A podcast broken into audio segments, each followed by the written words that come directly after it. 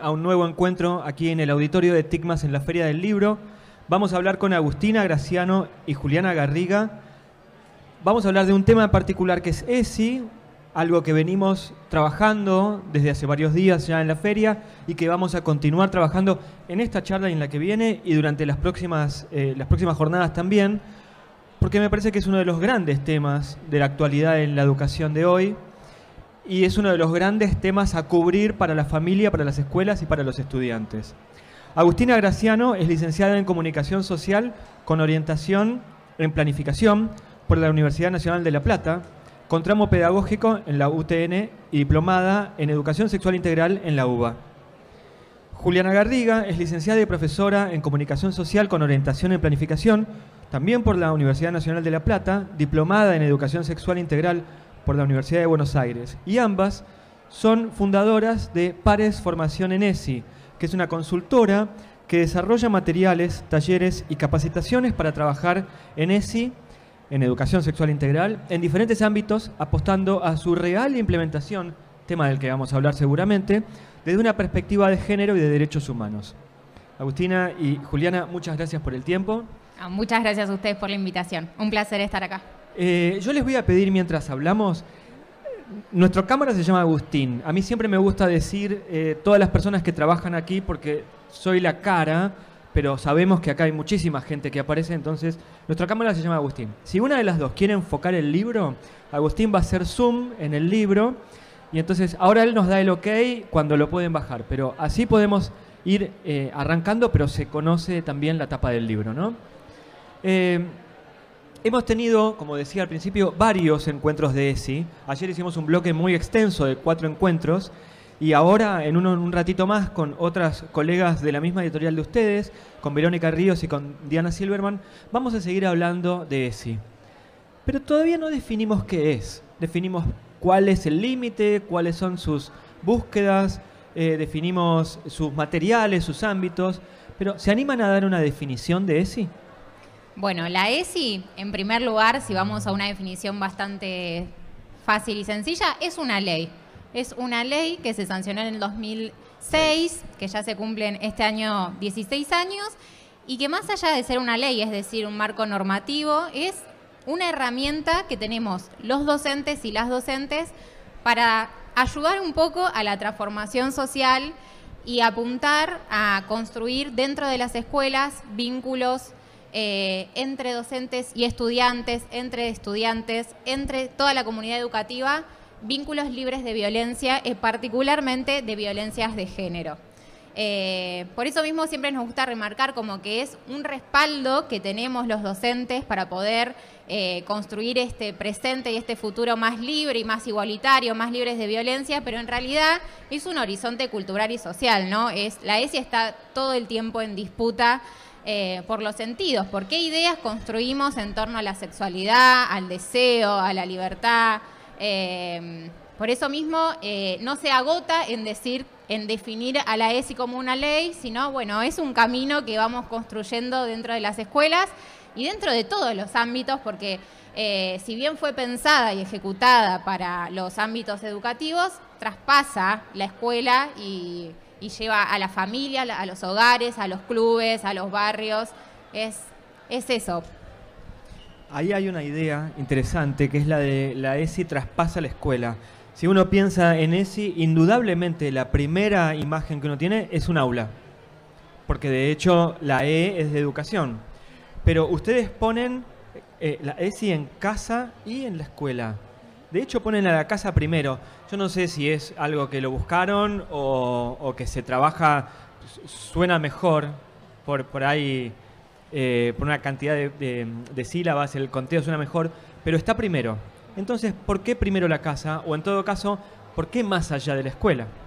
Eh, sí, es re interesante lo que marcas, porque de hecho la casa a veces se olvida, ¿no? O sea, como que la ESI es, bueno, la escuela, es una ley que tienen que conocer eh, docentes, pero sin embargo con Juli siempre militamos esta idea de que la ESI no se agota en la escuela, la ESI arranca en la escuela, pero llevar la ESI a casa implica pensar a la sexualidad desde esta manera que plantea la ley. Plantea una sexualidad eh, transversal, integral, pensar aspectos culturales, eh, no solo los biológicos, sino eh, cómo nos vinculamos con nuestros pares, cómo nos vinculamos en casa con las infancias, pero también entre adultos y adultas. Entonces, pensar a la ESI en casa, a ver, no es una responsabilidad de las familias saber qué es la ESI, pero sí creo que es una invitación que se tiene que recordar todo el tiempo. Bueno, la ESI también se puede trabajar en casa, y quizás no como ESI, no como ley, pero si vuelvo a la idea de Juli, de que el objetivo es eh, construir eh, vínculos sanos, libres, infancias que puedan expresarse libremente, eh, es clave pensar a la, a la educación sexual integral en, en las familias. Voy por ese lado, tengo un montón de preguntas sobre los materiales que ustedes abordan en el libro. Pero voy por ese lado, por algo que acabas de decir. Eh, la, ESI tiene que, tiene que acomodarse al ámbito, tiene, hay una ESI distinta por cada ambiente, aun cuando lo llevé a un extremo así como del ridículo, pero cada entorno tiene un mensaje distinto. Eh, yo retomando brevemente lo que vos decías, la, la, que nombraste la E de educación, está bueno pensar la E de educación y no la E de escuela, ¿no? La E de educación y la educación no solo se limita en los ámbitos educativos, entonces por eso también es esta idea que proponemos en el libro de llevar la ESI también en, en las casas.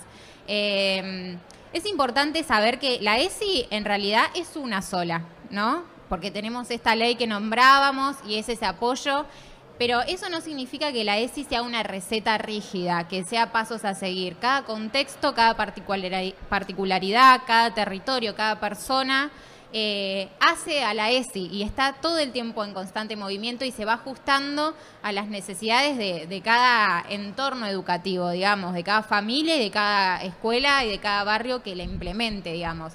La ESI es algo que está todo el tiempo construyéndose, que no es algo acabado. Sí tenemos todos un mismo horizonte que es esto, que desde crear vínculos sanos, vínculos libres, eh, promover infancias libres, poder acompañarles, corrernos un poco de esta mirada adultocéntrica de que nosotros tenemos la verdad y solo la verdad, para poner en, el mapa de lo social y lo cultural muchas conversaciones que por mucho tiempo estuvieron relegadas o fueron silenciadas. Eh, pero eso lo construimos desde diferentes maneras y desde diferentes ángulos. Hay un tema en el libro que es muy llamativo, que está bueno, que desarrollan una cantidad de materiales en torno a la ESI. Yo les quería, preguntar, ¿qué características deben tener esos materiales? Y en todo caso, ¿qué son los materiales, más allá de un libro de texto, que pueda abordarse desde la ESI? Eh, creo que lo principal es primero reflexionar sobre la propia práctica, es decir, plantearse, ponerse los lentes de la ESI, como dicen muchas y muchos autores, es primero preguntarse, bueno, eh, este material que estoy trayendo o esta actividad que quiero proponer eh, tiene perspectiva de género, promueve la igualdad de género, promueve eh, o visibiliza las diversidades, plantea conversaciones importantes para que las infancias puedan desarrollarse de manera libre. Entonces, en ese sentido, creo que un material sobre ESI o un material que diga eh, promueve la ESI o aplica la ESI, es un material que se pregunta primero eh, y que la persona, sea docente o sea mm, una madre, una tía, un abuelo, que quiera llevar la ESI a la casa, que de hecho hay eh, charlas, o sea, promovemos también esas charlas en el libro, es un material que parte desde esa duda, ¿no? De decir, bueno, quiero tener esta conversación, quiero problematizar cierta cuestión, o quiero saber qué piensa mi hijo, mi hija o mi sobrino sobre este tema, si se siente bien en la escuela, se siente bien en casa, qué le está pasando. Entonces un material de ESI creo que parte de esa premisa. De hecho, el libro está dedicado, cuando pensamos la dedicatoria con Juli, eh, pusimos... Es siempre incómodo porque tenés el micrófono en una mano, ¿viste? Pero No, dice, eh, a quienes tienen el valor de preguntarse. ¿no? Como Creo que eso es un material de ESI, dedicado a quienes tengan el valor de preguntarse. Hay, una cuestión que tiene siempre en torno a la ESI, yo diría en torno a la ESI y a otras leyes que han sido motivo de disputa de ampliación de derechos, por ejemplo, la ley de interrupción voluntaria del embarazo, la del matrimonio igualitario, etcétera que siempre hay una discusión política sobre el tema. Estamos de acuerdo que toda educación es política y que todo desarrollo desde el Estado tiene una bajada o una mirada eh, político, un objetivo político. Político no en el sentido partidario, sino en el sentido político, ¿no? La politicidad. Cuando se discute sobre la ESI, ¿también se discute de política? Totalmente, porque así como vos decís que toda educación es política, toda educación es sexual también, ¿no? Y la quizás para nosotras el primer paso para poder implementar la ESI es que los docentes y las docentes puedan preguntarse por su propia sexualidad y todas las ideas que tenemos eh, interiorizadas sobre la sexualidad y que promovemos en nuestros aulas. Entonces, cada vez que pensamos una dinámica que aborde la ESI o que trabaje la ESI, que abra estas preguntas que decía Agus, siempre es una posición política. Siempre eh, está buscando la transformación de una idea previa que creemos que se puede modificar, que se puede ampliar. Y pensemos también que la ESI es una ley que fue pionera dentro de todas las de ampliación. 2006 es, es de las primeras. Es de las primeras y aunque aún llevemos 16 años de trabajo, eh, no, es, no es una realidad su implementación, lamentablemente. Eh, si no fuera esto una posición política, seguramente ya estaría eh, plena su implementación, pero no, hay muchos intereses detrás. Eh, muchas ideas, muchas eh, concepciones muy establecidas y muy naturalizadas que en las aulas se ve mucho y que bueno, que es un trabajito de hormiga eh, poder desandarlas, poder problematizarlas y bueno, y con el fin obviamente de seguir ampliando derechos. La última pregunta que les hago chicas es, hablamos de ESI, ESI es educación sexual integral, muchas veces se ve solamente las primeras dos palabras. ¿Cómo se hace para darle ese entorno o esa dimensión integral? Si tengo que decir algo, nos ponemos en blanco y negro y cuento cómo era mi escuela. Mi escuela era biologicista, digamos. La, la escuela primaria de mi época era muy biologicista. Hoy eso está dejado atrás. Pero cuando una persona de mi edad, o casi, yo tengo casi 50, cuando estamos ahí, decimos educación sexual integral, lo que me lleva es las primeras dos palabras nada más. Eh, sí, eso es re interesante. Nosotros con Juli lo debatimos un montón. Eh, yo, por ejemplo, me egresé en el año 2012, terminé la secundaria ese año con una ley, ¿no? con la ESI ya eh, siendo ley hace seis años, y sin embargo coincido, recibí la misma educación sexual que vos. y eso sigue pasando. Lo que decía Juli, la implementación de la I en la ESI todavía no es una realidad que, de todas las escuelas o de todas las asignaturas. Eh, esto también es importante, se cree mucho que no se puede trabajar ESI en matemática o en educación física o en arte. Y lo que viene a plantear esta I es que, bueno, si entendemos a la sexualidad de manera integral, eh, en donde los aspectos culturales, psicológicos, espirituales, eh, un montón de otras cosas, y no solo lo sexual está dentro de la sexualidad, ahí es donde se empiezan a abrir todas estas puertas eh, que nos invitan a trabajar la ESI en todas las asignaturas, dentro de la escuela y fuera. Pero es un camino difícil. Bueno, la charla que vamos a tener hoy va por ese lado. Y falta un montón, falta un montón, pero hay que seguir luchando por esa, por esa I, por la integralidad de la educación sexual. Juliana, ¿querés agregar algo más? No, quizás ese es el desafío, ¿no? Empezar a pensar eh, la sexualidad propia, cómo se pone en juego nuestra sexualidad eh, a la hora de pararnos frente a, un aula, a entablar conversaciones con, los estudiantes y ahí va a aparecer y va a aflorar esta visión integral y transversal que tanto trabajamos para que así sea.